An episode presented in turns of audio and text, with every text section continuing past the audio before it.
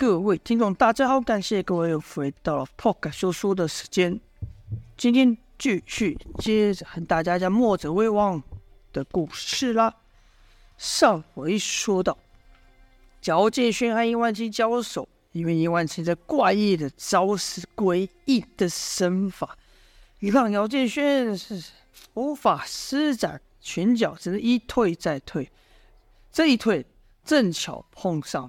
也在后退的赵月华，据说赵月华内有寒冰镜，外有阴风掌，都是高深的武功，为何和这黑风寨的夏景渊这个浑人交手会落于下风呢？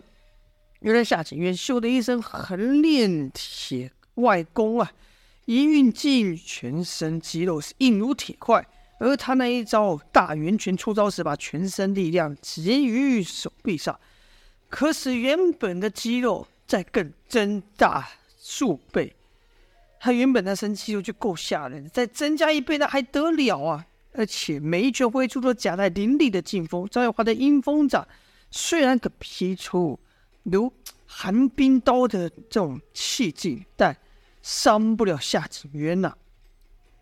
那夏景渊这个人又好色，自出场看到赵月华脸长得俊美。一脸一双色眼，就一直盯着赵月华，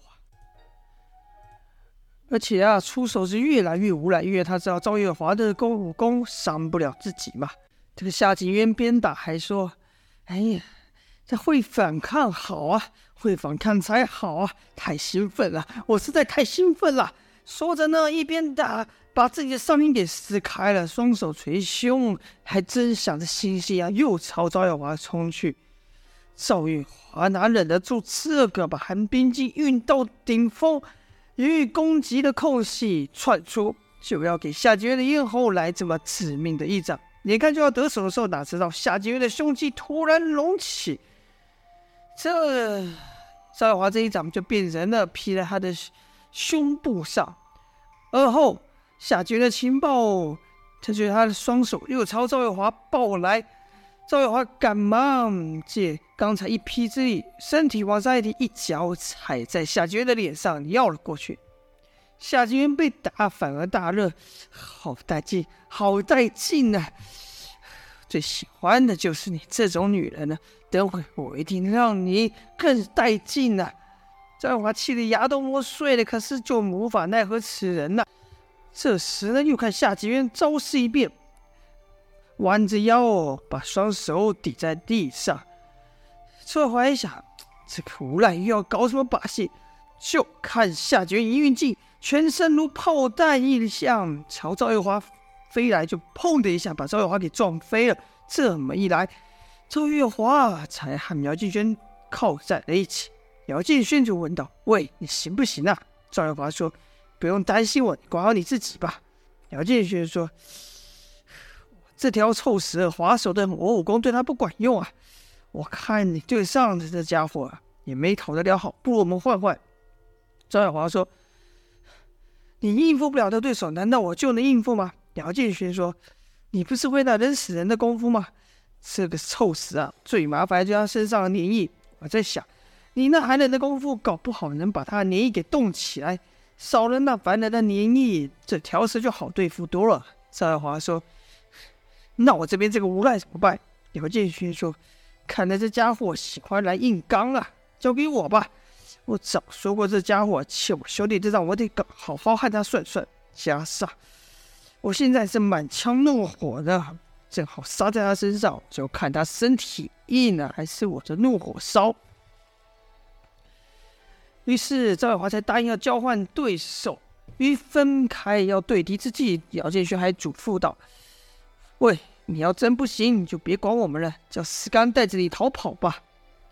然后杨建勋就来到了夏景渊面前。夏景渊看到刚才俊美的对手换成了一个小白脸，心里不高兴啊，说道：“这小白脸干什么？你是他的相好吗？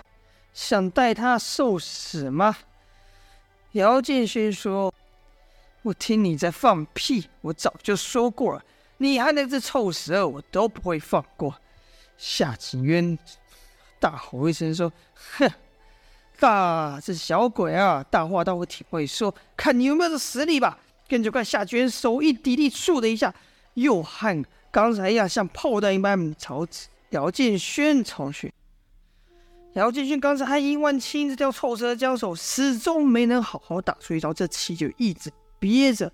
你这次看夏景渊招式气气势逼人呐、但对姚建轩来说，这可比殷万青那恶心的身法好多了。就看姚建轩向前一踏步，欲请乾坤镜，大喝一声。去死吧你！不闪不避的朝夏景渊迎去，就听“砰”的一声响，夏景渊居然被震退了，脸上一副不敢相信的表情。再看姚建轩，双脚是深陷土里，但迎敌的拳还高举在半空呢。这是因为啊，姚建轩也被夏景渊刚才那猛烈的一击震得半身麻痹呀、这夏景渊也愣了，心想：这小子。小小的身体怎么能发出这么大力量，把我给震退了？对了，刚才他说他进货道家三节冯继子的真传，难道这就是道家武功吗？就问道：“你这武功，非就是道家武功嘛？何建轩说：“哼，怕了吧？我才使出三成功力的。”哎，这么一听，夏全渊不由得又更加小心，心想：三成功力。就能把我纵横江湖的大元拳给震退，能有十成功力还得了？这小子不简单呐、道家功夫真的不简单呐、夏景渊一时不敢出手，被姚建勋那一拳给震震，应该说震惊了。姚建勋也借此赶快的运气调息，这才身体才慢慢恢复正常。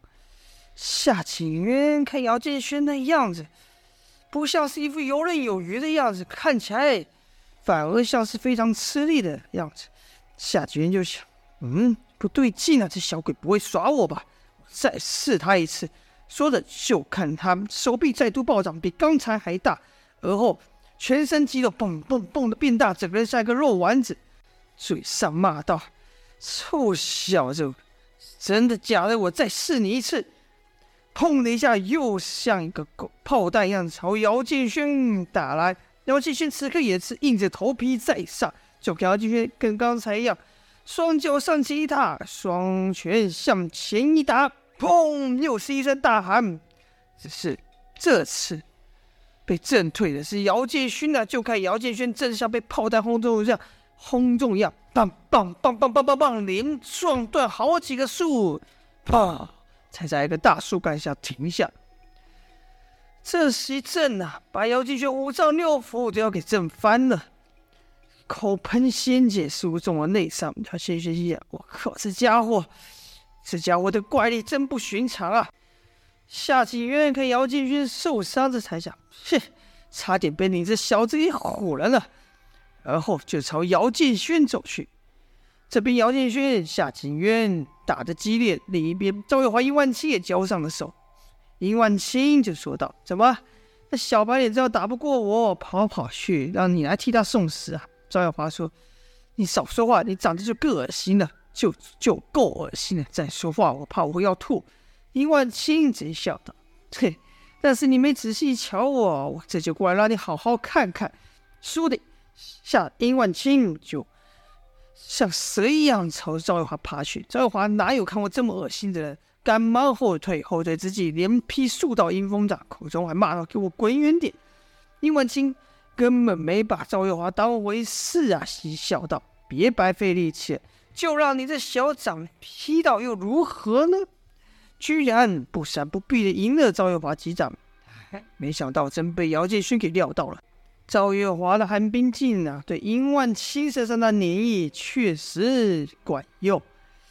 赵月华就就就看赵月华绕着殷万青东劈一掌西开打，每一掌都带着寒气。哟，这寒冰镜可不是泛泛的武功啊，这可是江湖绝学冰火无极功的玄妙内力，发起功来能把身边的万物都动起来。只是赵月华还没有练到那最高的境界而已，但这也让殷万青够受了。才刚受了，才这刚大意，应该说故意受了赵月华几掌，殷万青身上的粘液就渐渐动起来。殷万青想：哎呀，再这样下去，我可要吃亏啊！